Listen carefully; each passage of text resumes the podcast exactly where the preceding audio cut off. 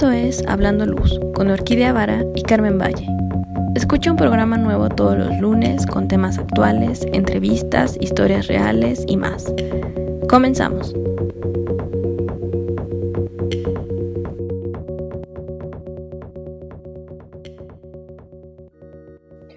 Carmen, hola, ¿cómo estás? ¿Cómo va todo? Hola Orquídea, muy bien, qué gusto saludarte este día. ¿Qué tal por allá? ¿Cómo va todo? Bien, aquí siguiendo encerrada y entre tardes lluviosas y muchísima comida mexicana, que bueno. Y una cosa increíble que es que las clases ya reiniciaron en casi todos los niveles, o todos, no sé. Sí, al parecer todo se está adelantando, ¿no? Temas de, de universidades, eh, las escuelas movieron sus calendarios precisamente por, por el movimiento este lo que provocó el COVID, que, que bueno, está saliendo un poquito de los estándares normales, pero qué, padre que ya también se está dando la reactivación en cuanto a temas de educación.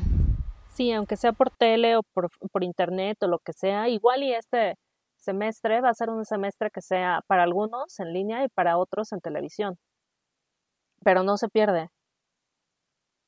Entonces, yo creo que esta es como una buena excusa para hablar de unos semestres que estoy segura que para ti fue tan especial como para mí, que fueron semestres que pasamos, o bueno, en mi caso un año, creo que en el tuyo también, que pasamos fuera del país. Sí, no, qué barbaridad, recordar viejos tiempos. no tan viejos, no tan viejos. ¿Fue, fue ayer? Acabamos de regresar. apenas, es como si hubiera pasado ayer. sí, pues la experiencia de estudiar en el extranjero. Claro, entonces pues queremos aquí en este programa contarles un poco de qué fue lo que nosotros vivimos. Cada una vivió, eh, bueno, estudió cosas diferentes y en países diferentes. Pero hablando, nos hemos dado cuenta que compartimos varias vivencias y que estaría padre que si cualquiera de ustedes quisiera irse a estudiar al extranjero, sin importar su edad o sin importar lo que vaya a estudiar o el país al que vaya, eh, queremos como animarlos a hacerlo y advertirles un poco de lo que puede pasar. No, de eso se va a tratar el programa de hoy. Así que vamos a empezar con Carmen. Recuérdanos, ya nos habías dicho en tu programa de introducción, pero recuérdanos dónde te fuiste, qué estudiaste, cómo fue. Sí, pues mira, mi experiencia fue muy particular. De entrada, eh, como sugerencia, les diría, por favor, donde se vayan a ir y sea el idioma que tengan que, que aprender, por favor, háganlo paso número uno, si, si van este, a un país donde la lengua dominante es el inglés, pues perfecto, y si ya lo llevan dominado, muy bien. En mi caso, yo estuve viajando a Italia, donde la mayoría sí hablan lengua inglesa, pero eh, la mayor parte de la vida se lleva en la lengua italiana. Entonces, si quieres hacer una vida más, eh, como aprender más también sobre la cultura, definitivamente sí eh, aprendan, estén ahí un par de cursos antes de llegar porque eso les va a permitir pues ir al súper, convivir con sus vecinos, eh, buscar departamento donde vivir, aprender a viajar en los transportes, este, ser parte también de la, de la ciudad, tienes que también sacar una, una tarjeta, una visa, donde te haces residente en ese momento. En mi caso así pasó, me tuve que hacer residente italiana para poder estar viviendo un año y medio en, en Milán.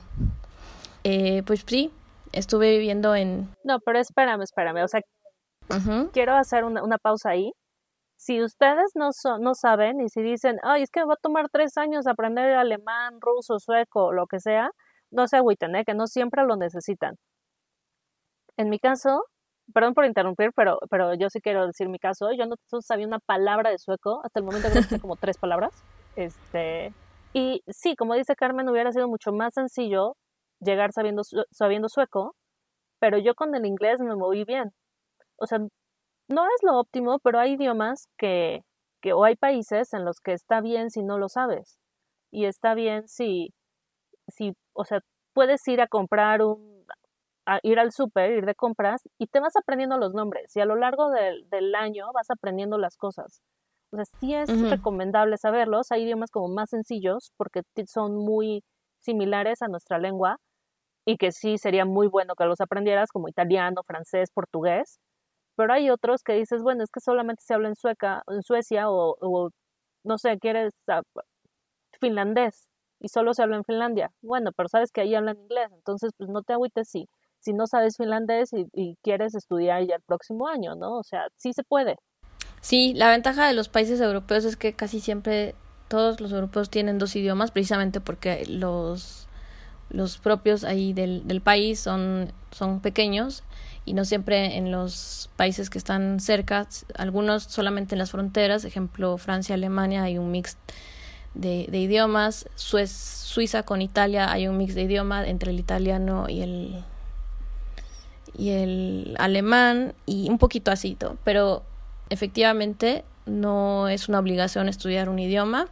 Hay una ventaja cuando ya una vez que te estableces y radicas en otro país es que pues tu oído se empieza a educar y solito con la vida cotidiana te vuelves más es, más atento y más eh, con el oído fino para empezar a atender y aprender nuevas palabras. La verdad es que y bueno, ¿qué tal las, los movimientos de manos? Estoy segura que tú llegaste con mil manierismos. Sí, de hecho existe un libro, por ejemplo, los italianos hablan mucho con las manos y son muy expresivos por ser una lengua romance. Entonces hay, existe un libro inclusive de, del movimiento de las manos y de lo que significan. Es muy peculiar porque tiene una razón de ser y también son muy expresivos. Yo cuando llegué y, no entendía por qué hablaban tanto y gritaban y hablaban muy fuerte, pues porque así es, este, ahí sí es su cultura, no es como aquí en México que todo es así como discreto y en baja voz o realmente es muy, muy, muy, este, muy peculiar el, la lengua italiana. Pero bueno, eh, mi caso fue así, una vez que yo también llegué, la inscripción la llevé prácticamente desde México, unos meses antes yo aquí ya estaba comenzando pues todo lo que es la documentación que requieren la universidad para que te puedan admitir.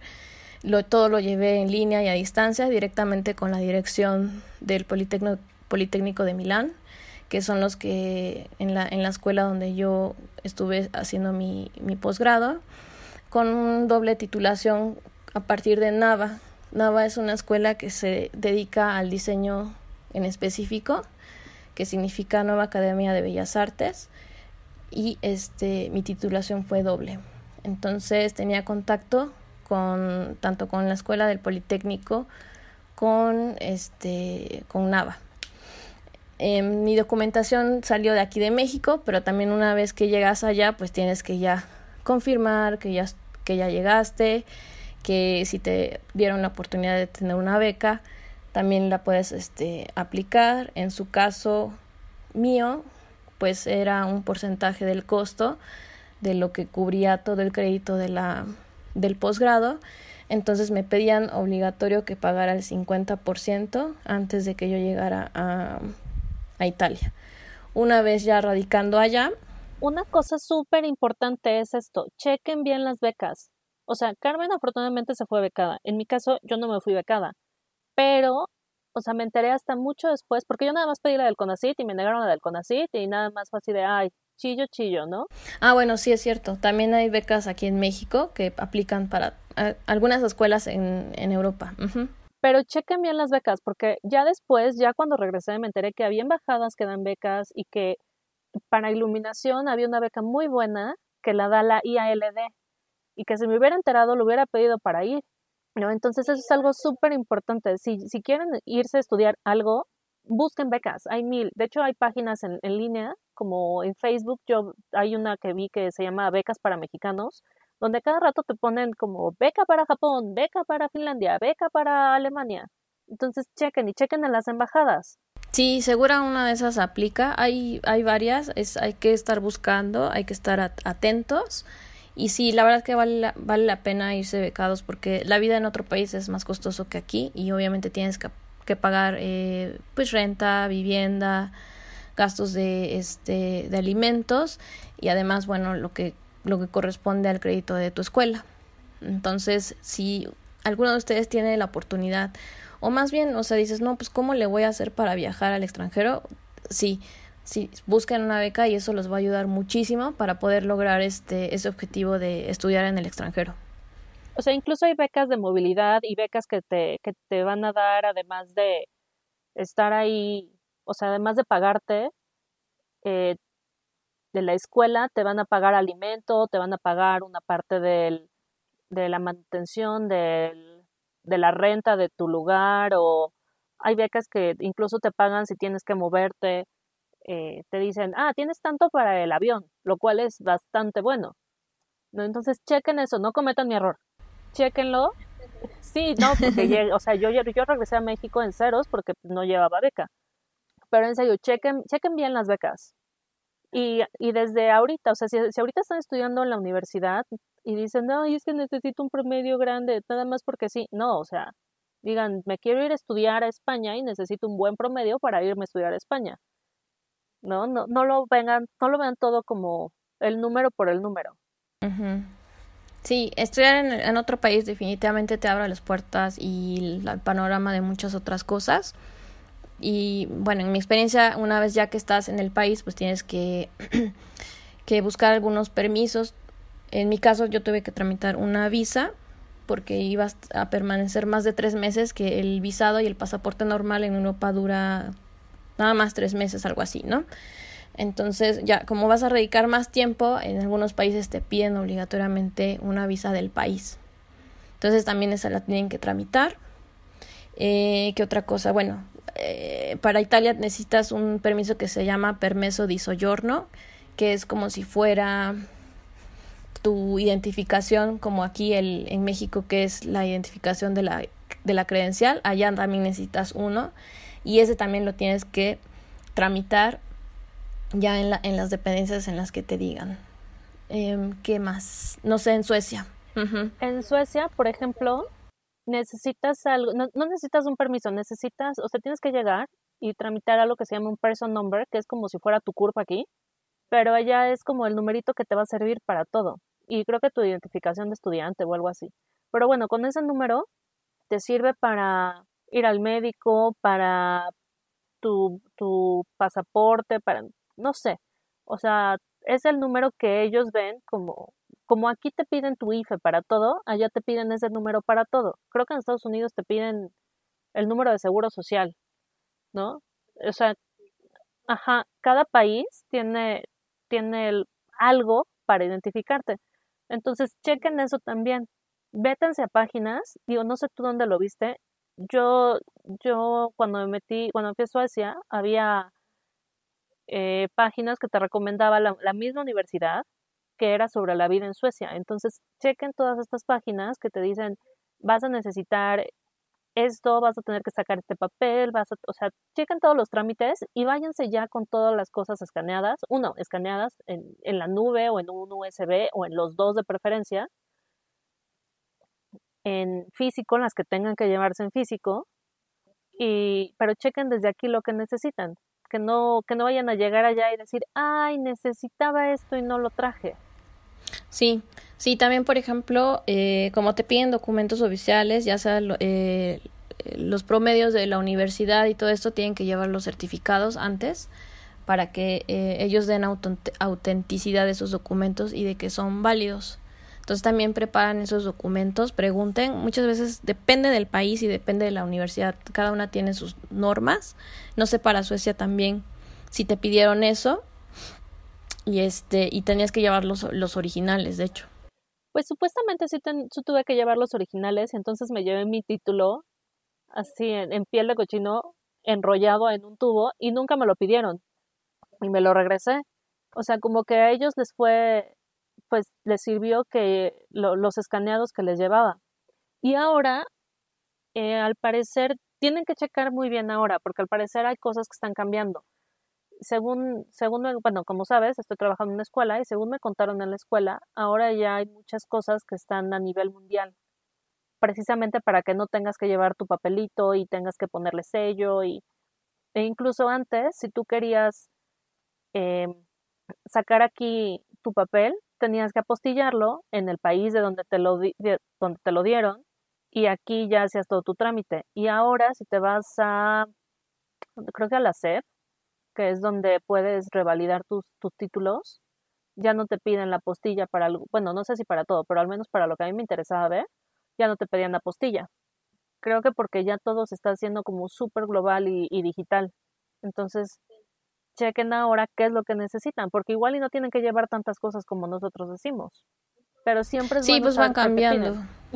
Claro sí sí sí eso es bien importante para que así de ay no se me olvidó o este no lo llevo y así a ver cómo te lo mandan no y la verdad estar mandando documentos de México hacia otros otras partes pues la verdad es es tiempo y este y costo. Entonces más bien planifiquen bien eso ¿Qué otra cosa tenían que planificar? Pues su vuelo, la compra del avión, eso también es importante. Eh, los vuelos eh, prolongados, por ejemplo, a un año, son los que a veces más convienen por costo. Eh, si tienen la oportunidad de regresar en, en, un año para que no se pierda ese, ese vuelo, pues está perfecto. Si no, eh, el, el, el, viaje redondo es más económico a veces que el comprar un vuelo de solo ida. Sí, y pueden ver en los viajes, hay unos que se pueden hacer este, abiertos. Cuestan más caros, pero si es su situación porque tienen eh, saben que puede haber cosas aquí y les da miedo tener un vuelo, este, pues no, o sea, perderlo, compran uno abierto. Hay veces que eso va a salir más barato, sobre todo por, pues porque no saben qué va a pasar con el mundo y el dólar, el peso, o bueno, su moneda, ¿no? Entonces, un vuelo abierto siempre es opción. O tratar de tenerlo lo más lejos posible. O de plano, si ustedes saben que quieren regresarse a Navidad con su familia, entonces, compran un vuelo para regresarse en Navidad con su familia y compren otro para regresarse allá y, y regresarse en verano o cuando ustedes saben que el curso termina. Igual y deciden quedarse más tiempo en el, en el país, pero pueden volver a entrar. O pueden perder el vuelo, que también se vale. O sea, si dices, bueno, soy, ya me gustó, me gustó el país y quiero, encontrar unas prácticas, pues pierdo mi vuelo para quedarme por las prácticas, ¿no? Ahí sí tienes que valorar. Sí, eso estaría increíble que, que se encontraran algunas prácticas o que tuvieran la posibilidad de, de, encontrar un trabajo para hacer un currículum. La verdad es que la experiencia en el extranjero también es otra cosa. Eh, hay una apertura distinta en, en términos de, trabajo, en términos de prácticas. Hay muchas posibilidades que también eso los puede ayudar a ustedes a cubrir gastos económicos, inclusive de, renta tal vez no todo, pero los pueda ayudar para que ustedes puedan sentirse más holgados, para que ustedes puedan viajar, inclusive eso, ¿no? Estando allá en, en el extranjero y sobre todo en países que están muy conectados y muy cercanos a través del tren, tengan la oportunidad de viajar en tren, de visitar otros países, la verdad es que se disfruta muchísimo, todo está como más en corto y a distancias tal vez más económicas, inclusive en vuelos si tienen esa oportunidad, háganlo porque vale, la, vale mucho la pena hacer el, el esfuerzo por, por visitar otros lugares. Y si algo ya tenían en mente y decir, no, es que yo quiero ir a conocer este lugar, de verdad, vayan. No se queden con las ganas. Sí, viajen mucho, o sea, utilizan esto como el estar fuera del país para estar más cerca de otros lados. Por ejemplo, Carmen dice que todo está más cerca en tren porque ella le tocó en Milán y entonces está el centro de Europa y puede visitar todos lados. A mí me tocó en la punta norte de todo, o sea, el, tren no me salía más, no, me salía más barato que el avión. El avión sí me llegó a salir muy barato. Claro, en Guajoloyet, ¿no? Pero finalmente, pero finalmente era barato y nos acostumbramos a viajar una vez al mes. Y lo más chistoso es que yo no era viajar por, por viajar, sino que aproveché todos los eventos de iluminación que estaban por allá porque decía, bueno, y si no voy ahora, ¿cuándo voy a regresar? porque no es lo mismo pagar 20 mil pesos para ir a algo que pasa en Alemania desde México a pagar 500 pesos por el, por el vuelo redondo, ¿no? Entonces, si van a estar ahorrando para irse, también hagan un apartado como para, para todos los lugares a los que podrían viajar. O sea, no empiezan a planear sus vacaciones desde ahorita, así de, uy, el primer fin me voy a Milán y el segundo fin me voy a Suecia y el tercero a Suiza y el cuarto a Holanda y no. Pero sí hagan un apartado de dinero porque igual y encuentran lugares donde resulta que van a viajar y ustedes no tenían idea. Por ejemplo, a mí me sorprendió justo casi cuando llegué, eh, hubo un workshop que yo no sabía que existía, que se llamaba eh, Lighting a Sauce, que es increíble y que es un must si estás en Suecia y estás estudiando iluminación, pero la escuela no nos había dicho. Un amigo nos dijo y nos fuimos solamente cuatro personas. Pedimos permiso en la escuela para faltar esos días y como nos inscribimos casi al margen, ya este, nada más fue como, creo que descuento por estudiantes y en vez de eh, rentar un hostel, terminamos rentando una cabaña y un carro, o sea, terminamos haciendo como un viaje totalmente alternativo y es un lugar al que yo en la vida hubiera ido si no es porque me entero que había este evento. Entonces, no empiezan a planear sus vacaciones desde aquí, sino que ya cuando estén allá, vean qué es lo que, o sea, si, si saben de algo que quieren ir, pues sí, planeenlo. Pero si no, solamente hagan un apartado de dinero y vean qué es lo que pueden ver o qué pueden conocer que les interese en ese momento. O sea, no nada más digan, es que tengo que ir a París. Pues sí, pero si lo que, no, o sea, no hay nada que te interese en París y justo el fin de semana que te vas a ir a París hay algo mejor en Budapest, o sea, no te cases con París. Sí, exactamente. Entonces aprovechen bien su tiempo, sí planifíquenlo para que esté dentro de sus márgenes de gastos y después no se vean con la apuración de que chin ya no me alcanza para la renta. Eh, en mi caso sí tenía que planificarlo muy bien porque sabía exactamente qué es lo que podía eh, gastar al día, comía mucho en casa, me cocinaba mucho en ahí donde vivía y así podía tener la oportunidad de hacer este uno que otro viaje al mes y poder conocer más zonas de más partes de Europa y viajar para conocer arquitectura, lo que ustedes este quieran en ese momento y que este pues quieran más bien visitar, sobre todo eh, conocer y, aprender. Em, ¿Qué otra cosa? Y bueno, todo este tiempo, perdón, pero solo quiero decirles que todo este tiempo va a ser inolvidable también por la gente que conozcan. Entonces, esto es algo muy importante cuando ustedes se van a estudiar al extranjero. Toda la gente que van a conocer y que van a, o sea, que van a tener de amigos o de némesis por siempre.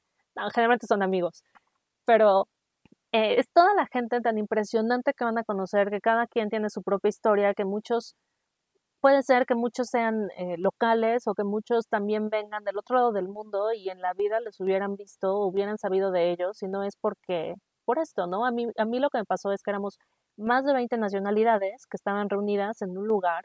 Suecia fue como el lugar, pero realmente nosotros hablábamos inglés, no hablábamos sueco, éramos más de 20 nacionalidades, había el mismo número de suecos que de chinos, y podías aprender increíble de todos y cada uno de ellos. Entonces éramos arquitectos, ingenieros, este, diseñadores de interiores, físicos, o sea, había de todo y lo que me pareció más interesante es que estábamos todos unidos por un interés en común, que era la luz. En el caso de Carmen, yo estoy segura que tenías una diversidad también increíble porque tu, tu carrera, bueno, tu maestría fue como muy diversa, ¿no?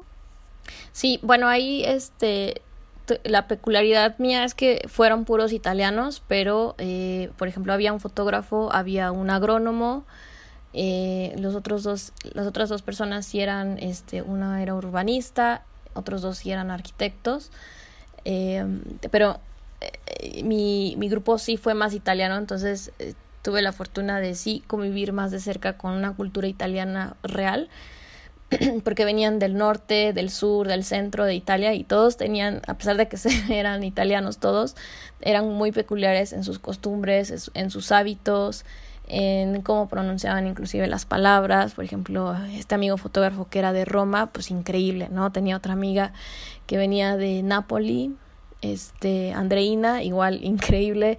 E, ella por ejemplo era mucho más expresiva la lengua la arrastraba mucho y por ejemplo el, el, el, italiano más entendido es lo que se habla y fluye en el norte no que es Milán Venecia y toda esa zona es el que más puedes entender.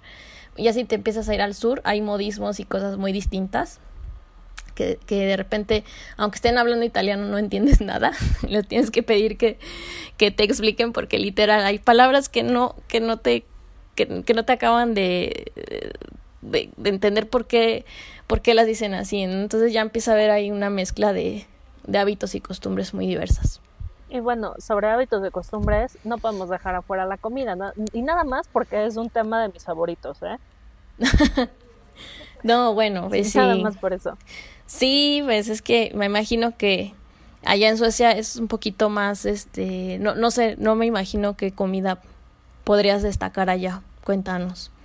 Ay, no, bueno, yo hablaba de la comida de Italia, ah, porque en Suecia teníamos una, teníamos un, una, eh, una broma entre nosotros que había dos sabores, que era salado y desabrido. Obvio no es cierto, obvio hay mucha comida buena, pero nosotros que estábamos más acostumbrados a otros ingredientes, teníamos esa broma. Lo que sí recuerdo es que teníamos como estas fiestas de comida o nos juntábamos en la cocina y hacíamos cosas, ¿no? Entonces aprendí a preparar lasaña porque pues, un amigo que era francés tenía una madre italiana y le enseñé a usar a hacer lasaña y las salsas y todo. Y luego aprendimos a preparar dumplings por mis amigos chinos.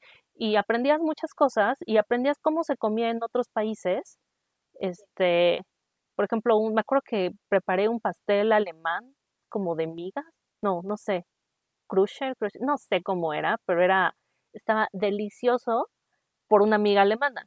Entonces, eso también es súper interesante, el que estás en un lugar y aprendes de la gastronomía de mil lugares. Ajá, sí, y, y lo padre es que convives, ¿no? Y, eh, por ejemplo, en mi caso, eh, ya después conocí a, otro, a otra chica mexicana que por fortuna aún tenemos ese contacto y eso, pero solo hasta allá en Milán nos conocimos. Y de repente era que eh, hacíamos la fiesta y tal cual, ¿no? Le decíamos, bueno, pues nosotros vamos a cocinar mexicano con los ingredientes que hay allá, porque no es que haya de todo y tratábamos de hacer cosas que, que no existían, ¿no? Uy, sí, consejo, consejo, perdón, perdón por interrumpir, pero consejo, lleven maseca, aunque sea un kilo. Para hacer tortillas. Puedes continuar. Sí, porque, o sea, ya después de unos meses dices, ya me hace Sí, ¿verdad? pues sí, no, no hay tortillas allá, no existen. Entonces, eh, yo la verdad me acostumbré muchísimo al, al, a la comida de allá. Estuve eh, Sí, sí, la verdad es que los ingredientes son de muy buena calidad, con cosas muy sencillas, no necesitas mezclar tantas cosas. La comida queda excelentemente bien, bien preparada y bien este, saborizada, ¿no? Entonces, aprendí. Sí, bueno, o sea, cuando yo me fui, me fui un, un, ratito de vacaciones a Italia. Sí. Y cuando llegué, fue así, o sea, me supo a México. el, el, la primera como fondita que, que fui. Sí bueno, restaurancito, bonita, lo que sea, me supo a México. O sea, y todo, todo Milán me, supo a México de tanto que extrañaba México, ¿no? Pero si, si no van a lugares así, en serio, y aunque vayan, en serio, llévense un kilo de maseca. Picante, y salsa verde. Creo que eso, si les gusta eso aquí, Sí, yo la verdad también extrañé el, picante porque los italianos no comen picante. Eh, hay un, hay un, hay un chile que sí comen, y eso es al sur, pero la verdad es que no es tan especiado. Entonces no se compara con, con los picantes aquí en México que usamos, este, no sé, el jalapeño, el habanero, no, nada que ver. es otro rollo. ¿Qué más? Pues bueno, la cultura del vino es muy fuerte también en Italia y el tema del café también ni se diga. Entonces, este, esas serían. Ojo, en Suecia chequen también qué onda con las culturas y el, el alcohol si les interesa, porque en Suecia tienen eh, muchos impuestos sobre el alcohol, entonces es carísimo. O sea, cuando en Alemania una pinta de cerveza te salía en uno o dos euros, en Suecia una corona creo que te salía como en, o sea, una cerveza corona te salía en 15 coronas suecas, que es como en 30 pesos si la comprabas en el, en el System Bolaget si ya querías salir y comprarte una cerveza, un vaso de cerveza te salía en 50 este, coronas, que son alrededor de 100 pesos. Entonces, chequen bien este, si, les, si les gusta tomar. En mi caso no hubo problema porque no me gusta, pero sí veía como la gente llegaba, o sea, llegábamos a Alemania y muchos estaban felices de todo lo que, o sea, sí, de lo que podían probar y lo que podían tomar en Alemania y que eso no, no lo tenían en Suecia. Así es, sí, seguro. Por ejemplo, el vino en Italia es muy barato. Hay de todos los precios, obviamente, pero todo es muy bueno. Esa es una, una cosa muy, pues sí, buena. A veces había vino más barato que inclusive comprar agua, ¿no? O sea, un litro de agua te salía más caro que si te comprabas una botella de vino, entonces pues decías, no, pues el vino, ¿no? Sí, claro, en los restaurantes está más barato el vino que, o sea, la jarra de vino que la jarra de agua. Sí, así es. Pues sí, entonces en resumen yo creo que esos serían como los básicos para que ustedes puedan eh, ir planeando su posgrado, su maestría en el extranjero. De verdad háganlo, vale mucho la pena como experiencia de vida también. Eh, uno trae muy buenas ideas para aportar a nuestro país. Si tienen la oportunidad de hacer una, pues una especie de internship o algo que a ustedes les permita permanecer en el, en el país, también 100% recomendado y si tienen la oportunidad también de encontrar trabajo o hacer un intercambio ahí dentro del mismo de la comunidad europea, pues estará increíble. O en la comunidad donde vayan, así vayan a Estados Unidos, Colombia, eh, Brasil. Pues siempre está padre trabajar en otro lado. Yo no tuve la oportunidad, pero me hubiera encantado. Claro, sí, sí, sí. Sí, si sí, se abre la oportunidad y las puertas, pues sí, ¿no? Que eso sería como muy positivo para todos ustedes. Bueno, Carmen, muchas gracias por decirnos todo esto. No, también gracias a ti. Dinos, por favor, dónde nos pueden mandar sus dudas. Si es que tienen alguna duda, pregunta, comentario, buenos deseos, este, no sé, no sé, algo que quieran decirnos. Felicitaciones también. Ah, sí, por supuesto, esas siempre se reciben. sí, pues no se olviden escribirnos a hablandoluz.gmail.com. Nuestro correo sigue vigente ahí para escucharlos con sus comentarios, todo lo que quieran compartirnos y en seguirnos en nuestras redes, en Instagram y en Facebook. Perfecto, pues creo que eso es todo y tenemos que despedirnos. Hasta la siguiente semana. Bye bye. Muchas gracias a todos, que estén muy bien. Nos vemos en nuestro siguiente capítulo.